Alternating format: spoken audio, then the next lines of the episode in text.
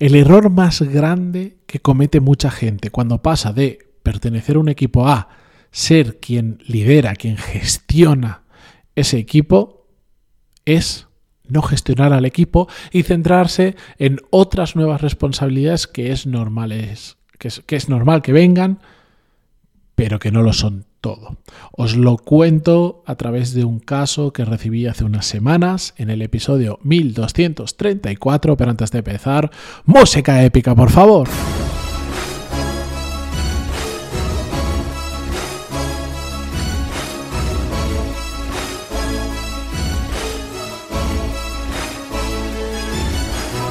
Muy buenos días a todos, bienvenidos. Yo soy Matías Pantaloni y esto es Desarrollo Profesional, el podcast donde hablamos sobre todas las técnicas, habilidades, estrategias y trucos necesarios para mejorar cada día en nuestro trabajo. Me escribía un oyente del podcast hace unas semanas, os voy a leer una parte del email, no el email entero, que ya es bastante largo con lo que os voy a leer, pero que nos va a servir de introducción para un tema muy importante, para para ver un fallo que mucha gente, como os decía en la introducción, comete cuando empieza a gestionar equipos y que yo mismo he cometido en varias ocasiones y que siempre tengo que estar atento para que no me ocurra lo mismo. Pero antes, recordaros, última edición tal cual la conocemos de Core Skills, se abren las plazas el 7 de abril, este jueves, hasta el día 13 o hasta que se terminen las 50 primeras plazas. No me voy a repetir en exceso, en coreskills.es toda la información y lo que es más importante, podéis ver cuatro clases gratis para ver cómo funciona desde dentro. Y ahora sí, vamos con el episodio de hoy. La cuestión es que este era parte del email que recibía. Me decía, me contrataron como junior. La cuestión es que ahora me encuentro que con mi jefe la comunicación está siendo difícil, o más que difícil, escasa.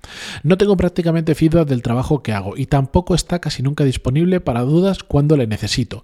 Siempre está ocupado en reuniones y cuando necesito comentar un tema con él, siempre tiene que ser rápido porque tiene otros temas.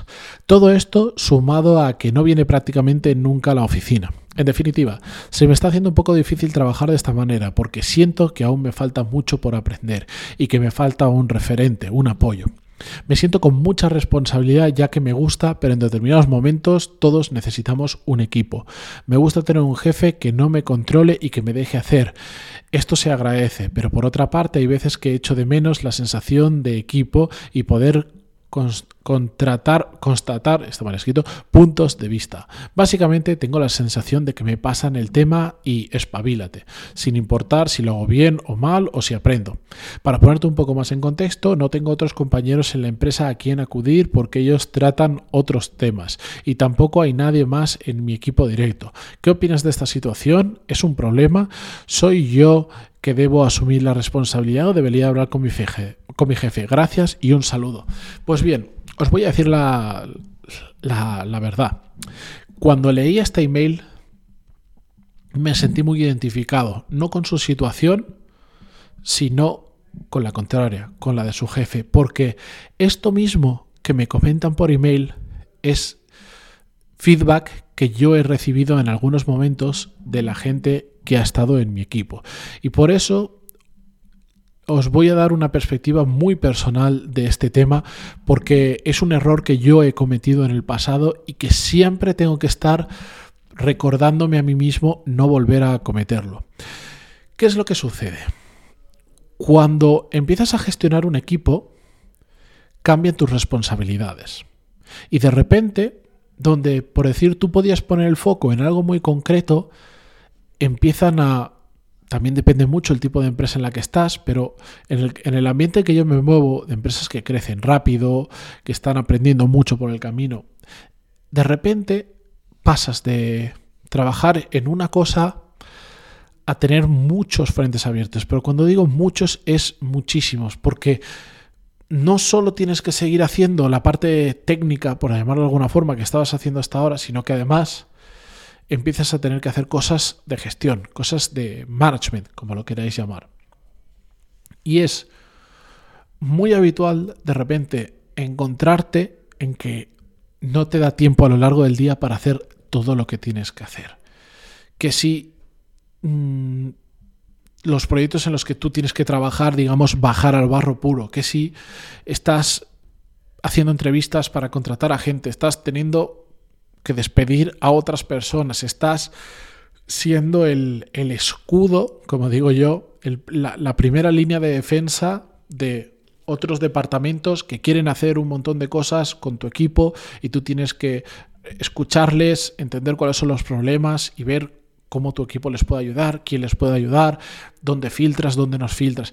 Empiezan a surgir un montón de temas y en paralelo, esos que antes, por ejemplo, eran tus compañeros, de repente requieren de tu ayuda, porque hay pasos que no pueden dar si tú no los validas, porque simplemente necesitan tu ayuda porque se atascan en algo y tú, que sabes más de eso que ellos, necesitas darle una mano, porque simplemente quieren hablar contigo y quieren darte feedback o contarte algo que les está pasando o sugerirte una mejora o mil situaciones que se dan a lo largo del día para que haya un grupo de tu equipo estén todos ellos de forma continua tratando de encontrar un hueco para hablar contigo. Y en ese momento, cuando no haces las cosas bien, vas tan tan tan fuerte todo el día que cuando alguien viene y te pide un rato para hablar contigo, estás constantemente tirando la pelota hacia adelante. Es decir, sí, ya lo hablamos, ya lo hablamos, porque crees que lo que tú estás haciendo es aún más importante que lo que ellos te van a preguntar. Y la realidad no es así. La realidad es que cuando tú lideras un equipo y gestionas a esas personas, eso es una gran parte de tu responsabilidad dentro de tu trabajo. Porque si no, te conviertes en un cuello de botella. Claro que tienes que dar alas a la gente, que tienes que enseñarles a trabajar, que tienes que ayudarles en lo posible para que tengan un grado de autonomía muy alto. Es una maravilla cuando consigues eso, pero también hay que dedicarle tiempo.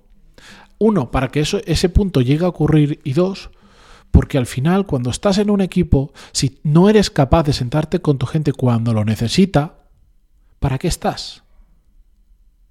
Si eres un cuello de botella con tu equipo porque no tienes tiempo para reunirte con ellos, para mí es un signo de que no estás gestionando bien las prioridades. Porque cuando tú gestionas un equipo, poco hay más importante que ayudar a tu equipo. Si no, sé un, jugador individualista, pide en la empresa y dice, oye, a mí dame proyectos donde solo esté yo y no haya mi equipo, no haya nadie en mi equipo, que yo me gestiono mejor. Y no pasa absolutamente nada. Pero si gestionas un equipo, joder, es que lo dice la propia palabra, la gestión de esas personas de tu equipo tiene que ser una parte muy importante de tu trabajo. Tienes que invertir mucho tiempo en esa parte. Y si no, no gestiones personas.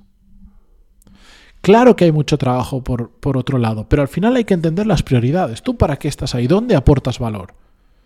Siendo cuello de botella del resto del equipo, no aportas valor. De hecho, lo destruyes. No, es que tengo mil historias que hacer, es que no me da tiempo ni a vaciar la bandeja de entrada. Pues lo que tienes que hacer probablemente es replantearte las prioridades que es lo que yo he tenido que hacer en varias ocasiones cuando he notado que estaba siendo yo cuello de botella de la gente. Por eso, yo ahora, por ejemplo, yo tengo, yo tengo mil movidas. mil movidas porque trabajo en un entorno profesional, por, por A o por B, que, surgen mil historias, que vamos muy rápido eh, y que muchas veces es complicado de gestionar.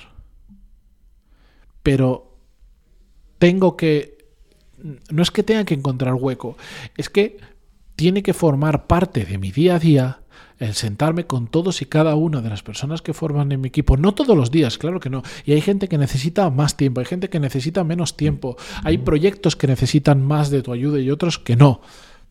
Pero tengo que dedicar gran parte de mi tiempo a alinearme con mi equipo, a entenderles, a ayudarles, a darles feedback, a recibir feedback, a hablar con ellos, a pasar tiempo con ellos.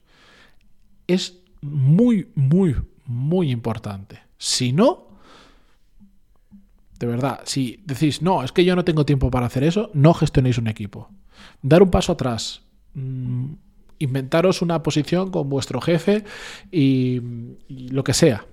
Pero no gestionéis un equipo. No gestionéis un equipo, porque no puede ser, como en el caso que nos contaba, que seas ese jefe ausente, que no va por la oficina o que no habla nunca contigo y encima el tiempo que te da, que esto ya me he enfrentado a ello y yo juraría que hace mucho tiempo hablé en el podcast, no puedes sentarte con la gente y decirle, tienes cinco minutos. Porque hay cosas que se resuelven en cinco minutos y hay cosas que se resuelven en una hora. Y es una sensación muy incómoda cuando tienes que ir constantemente detrás de una persona para poder hablar con ella y cuando consigues un segundo, parece que te sientas en la mesa y ha puesto una granada con temporizador en la mesa para que te vayas. Es incómodo. Yo he, sufrido eso trabajando en un equipo con el que era mi jefe. Y, por eso es algo de, lo que soy muy consciente y, y es un error que intento no cometer. Claro que a veces me equivoco y claro que a veces tengo temporadas donde paso menos tiempo con mi gente de la que debería, pero cada vez, de hecho, me bloqueo en la agenda tiempo para hablar con mi gente, porque si no, el día a día tengo tantas cosas importantes también, muy importantes, pero esta lo es más que nada. Esta lo es más que nada. Y cualquier persona que gestione un equipo, si no le da prioridad a gestionar a su gente, probablemente no va a salir bien. Y si no sale bien, no nos dan responsabilidades, nos despedirán o ocurrirá lo que tenga que ocurrir. Así que simplemente pequeño consejo a aquellos que gestionéis personas, no os convirtáis en ese jefe ausente que no aporta ningún tipo de valor. Y si no, poneros en la situación contraria empatizar con la persona que quiere hablar contigo, que quiere aprender de ti, que tiene dudas, que tiene consultas y tú estás siendo un stopper, un cuello de botella o una barrera para esa persona. Es difícil trabajar con gente así. De verdad, yo he trabajado con gente así y es complicado. Y yo he sido uno de esos y lo reconozco que a veces ha sido complicado trabajar conmigo, pero bueno, de lo que se trata es de entender estas situaciones y mejorarlo, que no pasa nada pero tenemos que darnos cuenta y tenemos que pasar a la acción, que es lo más importante. Así que, nada, con esto os dejo por hoy. Mil gracias por estar al otro lado, por escucharme, por aguantarme otro día más en Spotify, Google Podcast, iTunes, Evox, donde sea que lo escuchéis. Hasta mañana. Adiós.